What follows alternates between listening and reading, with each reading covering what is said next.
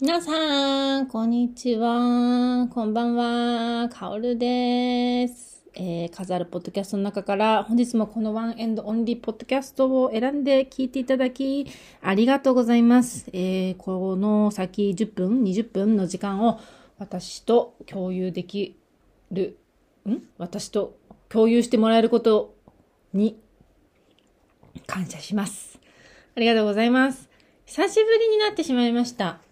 4月1日、もう今日は土曜日になってしまいました。前回配信したのが、3月21日の宇宙元旦の日で、プログラムをリリースしましたっていうね、エピソードから、もう1週間以上経ってしまいましたね。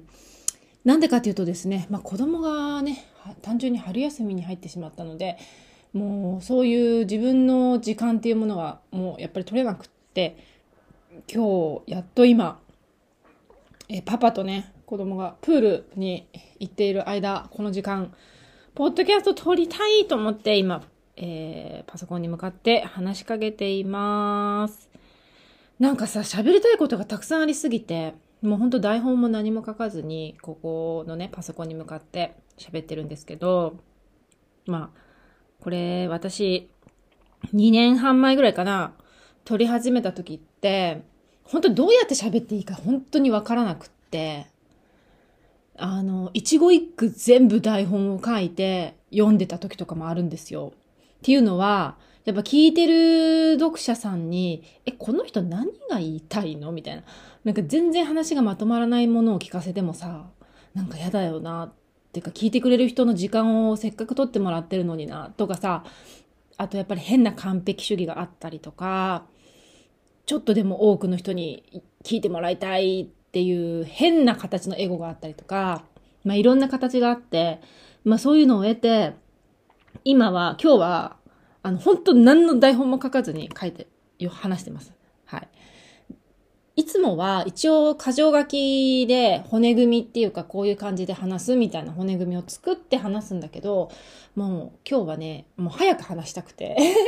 台本も何も書かずに今日は今話しています。まあこういうことをね、あの、見ると私の変な完璧主義っていうのもだんだんこう取れてきてるのかなっていういい方向にね考えています。で、Spotify のポッドキャストでね、新しい機能で、なんかリスナーさんが登録してくれてる、サブスクしてくれてるっていうか、サブスクじゃなくて何？登録、フォローしてくれてる人の数が見れるようになるっていう機能が最近つき始めて、でそれを見てみたら、61人もの方がですね、私のこのポッドキャストをフォローしてくれているっていうことを知って、ひょえーって、え本当に？嘘じゃないのこれ間違ってんじゃないのって思ったんですよね。まずやっぱすごい嬉しかったです。今聞いてくださってる方、フォローしてくださってる方なのか、フォローしてくれ、まだしてない方なのかわからないですけども、本当にありがとうございます。で、まずはフォローしてない方はぜひぜひフォローしてくださると本当に嬉しいです。で、まあ、今数字マウントを取ってしまったんだけれども、このポッドキャスト、どっちかっていうと、Spotify より Apple Podcast で聞いてくださってる方の方が多いんですね、圧倒的に。だから圧倒的に Apple Podcast が多いということは、そっちの人数を足すと100人以上の多分フォロワーさんがいるのかもしれないと思って、めっちゃ嬉しいです。本当に。なんか数字じゃないっていうことは分かってるけど、私の中で分かってるけど、なんか、これって、インスタグラムのフォロワーがまあ私インスタグラムのフォロワーとか全然いないし、あの、あんまり 気にしてないんですけど、なんかインスタグラムのフォロワーが、もし100人いるよりも、ポッドキャストのフォロワーが100人いる方が、1億万倍嬉しいんですよね。私の中で。なんか、インスタグラムよりも、やっぱこの、ポッドキャストって、結構私は、なんかこうディープなものだと思ってて、その人の話を聞くために、ラジオをフォローするって、まあまあまあまあ、感覚的にはみんなそれぞれだと思うんだけど、やっぱこの人の話を聞きたいって思わないとフォローしないよなっていうのが私の中での概念があって、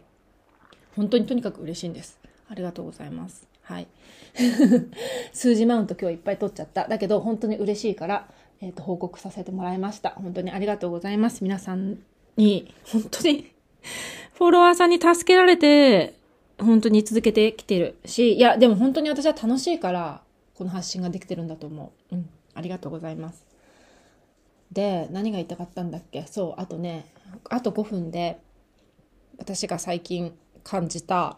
まあ、心を動かされたというか、また一つ視野が広がった話をしたいんですけど、はい。えっとね、桜子さんっていう人がいて、その人がノートっていう媒体を使って発信してる内容があって、それが今週この話したいことなんだけど、いろいろ端折って結果的に言うと飛び田新地っていうところありますよね。皆さん知ってますか？あのー、大阪の西成にある地区で、そこで自分が自分の体を売って風俗の仕事をしながら、この春京都大学をその風俗で働いたお金で学費を払って京都大学を卒業したっていうことなんですよ。まとめて言うと。で、私 HSP 気質なのもあって、そういうさ、まあさ、いろんな事情があると思うんだけれども、いろんな人の人生があるから、これはダメ、あれはダメっていう風な見方はできないんだけれども、考えただけでやっぱりハードなんですよね。自分の体を売って、大学の学費を払って生活している女の子、そして20代前半の子がいるっていう事実に苦しいって私は思っちゃったんだ、単純にね。やっぱりその子親御さんが多分いないのかな。で、どういう経緯でそういう風になってるかっていうところまではわからないんだけれども、苦しいって思っちゃったんだよ。なんだけど、その子の文章が多分本当頭いいんだと思うんだよね。すごく素敵なのね、文章がね。だから、ただ単になんか苦しいとか、そういうことを話してないんですよ。あの、その、なぜ飛田新地での、その、飛田新地って結局あれですよね。本当は、日本の法律的にはいけないんですよ。そのやり方は。肉体を、関係を結ぶみたいな、そういうの、風俗はいけないんだけど、飛田新地のその一つ一つのお店っていうのは、えっと、日本の政府に、料亭っていう、料亭ですよね。料亭、料亭何々とかってありますよね。料亭っていう形で提出されてるらしいんですよ。だからマップとかでも見ると、そのピンクなお店ではなくて、その、料亭って書いてあるんですよね。で、そこの料亭にいる中井さんが、いわゆる女の子らしいんです。その、体を売ってる女の子たち。で、その中井さんは、あの、自由恋愛で、いろんな人をよりどり好みで、こう、好きに恋愛してしまう、自由な中井さんっていう設定で、いろんな法律をくぐり抜けて、あの、違法でもなく、やってる唯一の場所らしいんですよ。なんか、それすごいなって私知らなくって、知ってるけど、富田新地の、あの、存在は知ってたけど、なぜそれがいいのかっていう、いいのかっていうか、その法律的にダメではないのかっていうことについて初めて知れたし、その、ソビタ新地ってその、なんて言うんですか、全部こう、窓が全部開いててさ、女の子がそ外に一人で座ってるんだよね。で、その脇におばちゃんっていうおばちゃんがいて、あの、お兄さんどうですかとかって言ったりするっていう仕組みなんだって。なんかそういうのとかも知らなかっ私もちろん知らなかったし、なんかその子がすごくね、こう、あのね、面白く素敵な文章でね、説明してくれてるんですよね。なんかもしかしてその子の文章じゃなかったら、私はこういうことっていうのを事細かく詳しく知ることはできなかったと思うんだけど、その桜子さんのそのノートにたまたまこう出会って、なんか初めはちょっとドキドキしながら読んでたんだけど、結構私、うっうっってなっちゃう部分とかも結構あったんだけど、でも、どっちかって言ったら読み終わった後は勉強になったなっていうことの方が大きかった。し、こういう環境で、その子がどういう気持ちで働いてるかっていうことまでは深く深くはわからないけれども、やっぱ自分の知らないところで、こうやって生きてる子がいる。で、私はね、ありがたくも親に学費を出してもらって美容の専門学校に行けたこれってどういうことかっていうことを改めて考えるきっかけにもなったし、やっぱ自分の知らない世界っていうのを見ると、自分の常識だったりとか、考えてる自分の物差しだったりとかね、そういうものをこう改めてこう考え直す、あの、いいきっかけになりました。だもし興味がある方は、ツイッターで桜子ってだ出ると、出すともしかして出てくるかもしれないので、興味のある方は見てみてくださいね。そういうのが苦手じゃない方は。はい。で、今日のメインのお話は、感情のお布団作りっていうことについてお話ししようと思います。感情のお布団作りって何ぞやって思う方も多いと思うんですけれども、あのー、今回ね、これはすごい私の中で大事なトピックスなので話そうと思います。興味のある方はぜひ最後までお聞きください。ワンエンドオンリーポッドキャストへようこそ。このポッドキャストは世界に一人、唯一無二の大切な存在のあなたへ、人生を豊かに、幸せに生きていく知恵やヒントを様々な視点からシェアするポッドキャストです。では、スタート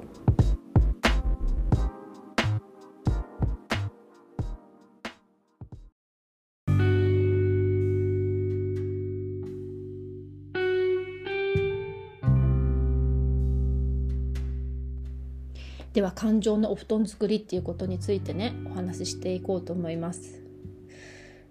まあ聞いて「ん？何それ?」って思う人もいると思うんだけれどもっていうか大半の人が思ってると思うんだけど、まあ、結局何が言いたいかっていう最後なんだけど不安なこととか怖いこととか心配してることが頭をよぎった時に「あダメダメダメダメ。あ私こんなこと考えてる。またダメダメダメ」っていうことの無意味さ。それはあのなんだろう自分にとってあまりこう悪循環を断ち切るいい考え方じゃないよっていうことについての話なんですよ。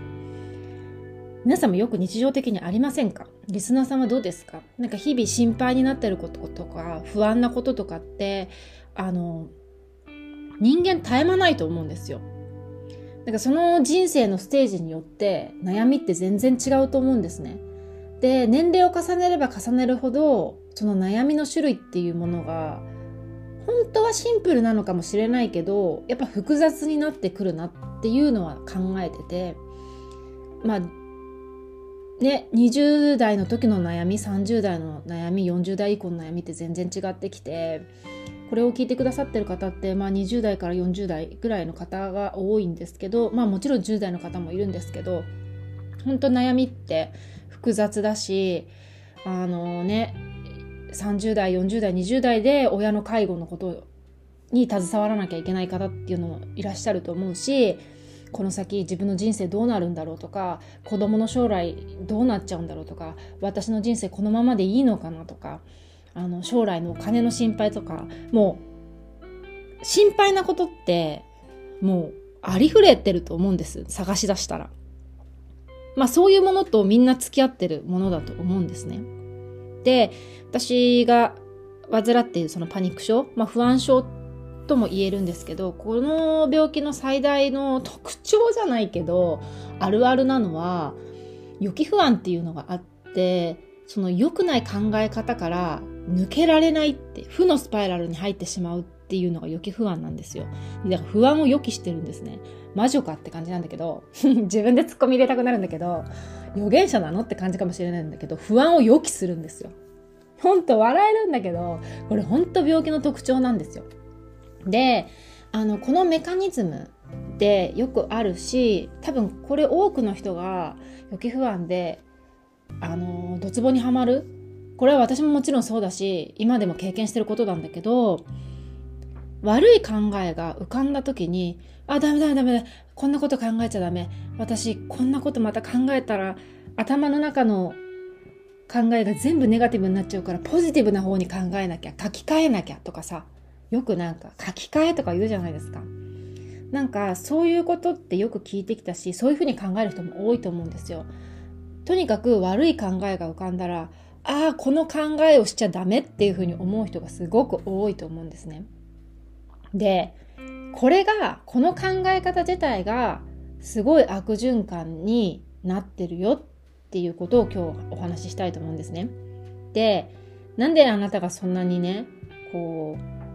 偉そうに私が言うのって話かもしれないんだけど、やっぱ自分の持病を通して何回も言ってるけど、本当何回も言ってるけど、カウンセリングとか、あのー、心理学の本とかっていうものを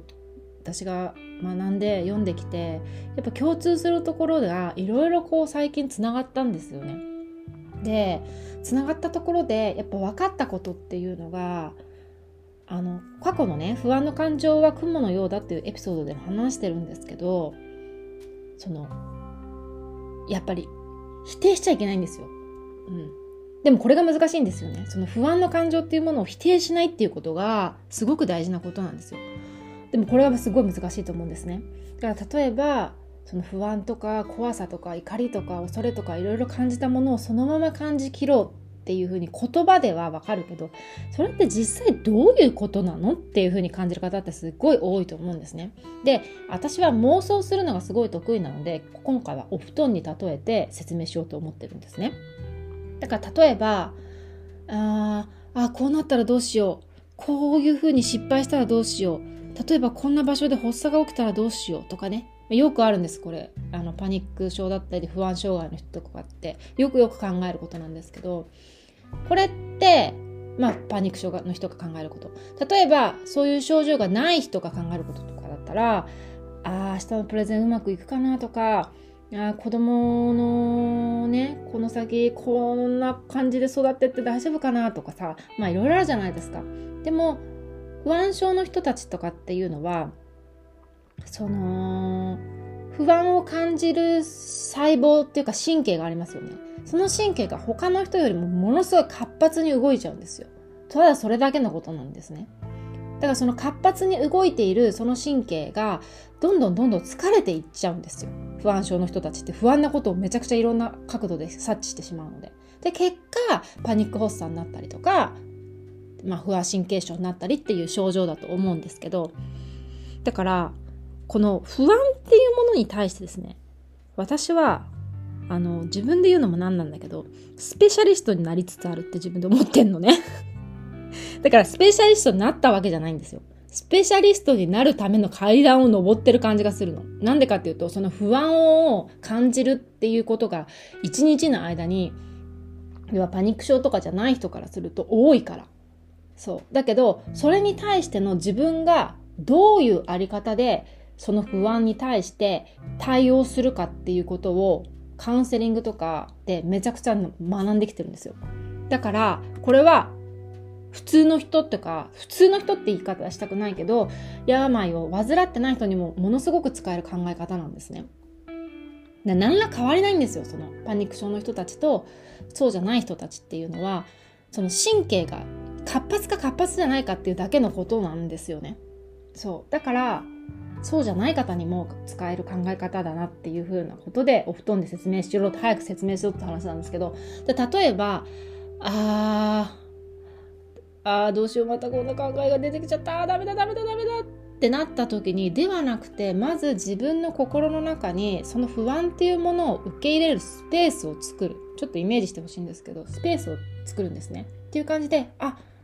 不安さん来ましたか？どうぞどうぞつって玄関のドアをパカってこう開けてあげるんですね。そうすると不安さんがふわーんってこう入ってきますね。でそうっていうことはまずその不安の感情を受け入れるっていう言葉につながると思うんですけど不安さんをまず自分のスペースに入れてあげます。であ不安さんの感情のお部屋こちらですっていう感じで感情のお部屋に案内します。それは畳の部屋なのか洋室なのかわかんないですけども案内して「ファンさんは固めのベッドが好きですか？それともこう柔らかい感じのマットですか？好き?」みたいな感じで聞いてでお布団シーツは何色がいいのかしら？水玉かしら？花柄かしら？それとも無地かしら？みたいな感じで聞くんですよ。もう勝手ですよ。勝手に。だけど、そうやってコミュニケーションを取るっていう感じです。その不安の感情と。ね。これも受け入れてるっていうことの一つだと思うんだけど、あ、水玉ね。じゃあ水玉の水色のシーツ引きます。みたいな。で、枕を置いて、じゃあお布団かけて、どうぞそこで横になってって。っていうこの行為。この行為っていうかイメージ上ですけどこれって何かっていうと言葉で言うこの感情はここにいていいよっていう認めることにつながると思うんです。で最後にその不安の感情に向かってこの部屋は好きに使っていいよだけどその不安の感情が落ち着いたらどうぞまたドアから出てってくださいねっていう感じで言ってあげるっていう感じなんですよ。なんとなくイメージで伝わりますか？そう。だからこれをざっくり一つで言うと、不安の感情を感じきるっていうことなんですよね。その不安の感情を感じきれば、えっと、感情っていうのは、ずっとはいないものなんです。そう。だって、一日中不安でいたら人間死んじゃうと思いませんか？で、反対に一日中幸せでいることも人間無理じゃないですか。それと同じことなんですよね。だけど、幸せな感情が来たら追い払うことはないと思うんだけど、不安な感情が来たら人間は、バイバイバイバイバイバイって、あの、なんて言うんだろう。追い返しちゃうと思うんですよ。でもその追い返すことが結果悪循環となって自分の頭の中からずっと不安が消えないっていう症状になるんですね。なんだけど、一回不安をこう受け入れてあげるんです。ね。今私が言ったみたいに。このお布団の例は私が考えた例なんだけど、あの、私の中すごいしっくりきたんだよね。あの、休ませてあげるみたいな感じで。で、どの感情が私の中にあってもいいっていう風に認められることって、私ものすごい強さだなっていう風に思ってて。で、結局、幸せな感情だったり、楽しい感情だけは良しとして、不安な感情、怖さ、恐れはダメな感情っていう風に扱うと、やっぱ人間ってすごい苦しいんだよね。だけど不快だからこそ、その感情を自分の中にちゃんと入れてあげて、休ませてあげて、でも気が済んだら出てっていいよって。その間私はこのことに、別のことに集中してるよっていう感じで、例えば自分の仕事だったり、育児だったり、親の介護だったり、わからないですけど、今自分がやらなきゃいけないことに集中している。だけどその間不安っていう感情は自分の中に入れてもいいんだっていう風に入れ込んであげると気がついたらやっぱりその不安の感情とか不安な妄想みたいなものの負のスパイラルからこう抜け出すことができるというのをすごい実感してます。で、これはすごい簡単にできることではなくて、あの、ものすごく忍耐力がいることだと思います。だけど、その不安な感情とか怖さに対する自分の態度ですよね。あ、ダメダメダメっていう風にあしらって追い返すのではなくて、あ、いいよ。受け入れるよ。そういう感情を持ってる私。人間だもんね。今怖いよね。不安だよね。心配だよね。そうだよね。だって怖いんだもんね。ただそれだけのことなんですよね。だそれを受け入れるのが人って多分めっちゃ怖いんです。あと私と同じ病気を持っている人だったらすごく理解してくれると思うんだけれども本当に怖いことなんだと思うんです。だけどこの感情との向き合い方ができると不安はダメ楽しさは OK っていうその二極化だけで非二極化がなんつうの？二極だけのことだけで考えるとすごくやっぱ苦しくなってしまう。でそうするとどうなるかっていうと幸せだけの感情だけが自分の幸せだって思うようになってしまうんですよね。ってなると自分に嫌なことが起こったりとか良くないことが起こったりすると自分の人生はもうダメだみたいに感じてしまうことになってしまうと思うんですよ。でもそうじゃないじゃないですか人生って。嫌なことがあって楽しいことがあってでそれが人生じゃないですか。楽しいことだけを求めることがまあまあそれもいいのかもしれないけれどもでもそんなことってないですよね。やっぱ大変なことがあって当たり前じゃないですか。うん。この地球に住んでたらね。だからなんかその考え方を私はするようになって自分の持病との向き合い方っていうのもまた視点が変わってきたんですよね。うん。日常の安心感もすごく増えたし。だからこのことについて今日は美え不安のスペシャリストの階段を上っている自称私からこのことをお伝えしたいなと思ってお話しさせていただきました。はい。では今回は以上となります。えー、このエピソードが面白かった、もっと聞きたいって思う方はぜひチャンネル登録をよろしくお願いいたします。えー、Apple Podcast から聞いてくださっている方はレビューを書くことができます。えー、もう本当に私のパワー、スタミナ、元気のもとになりますので、いつも聞いてますだけでもいいので、コメントをくださると、レビューか、くださるととっても嬉しいです。はい。ではまた次のエピソードでお会いいたしましょう。じゃあねバイバーイ。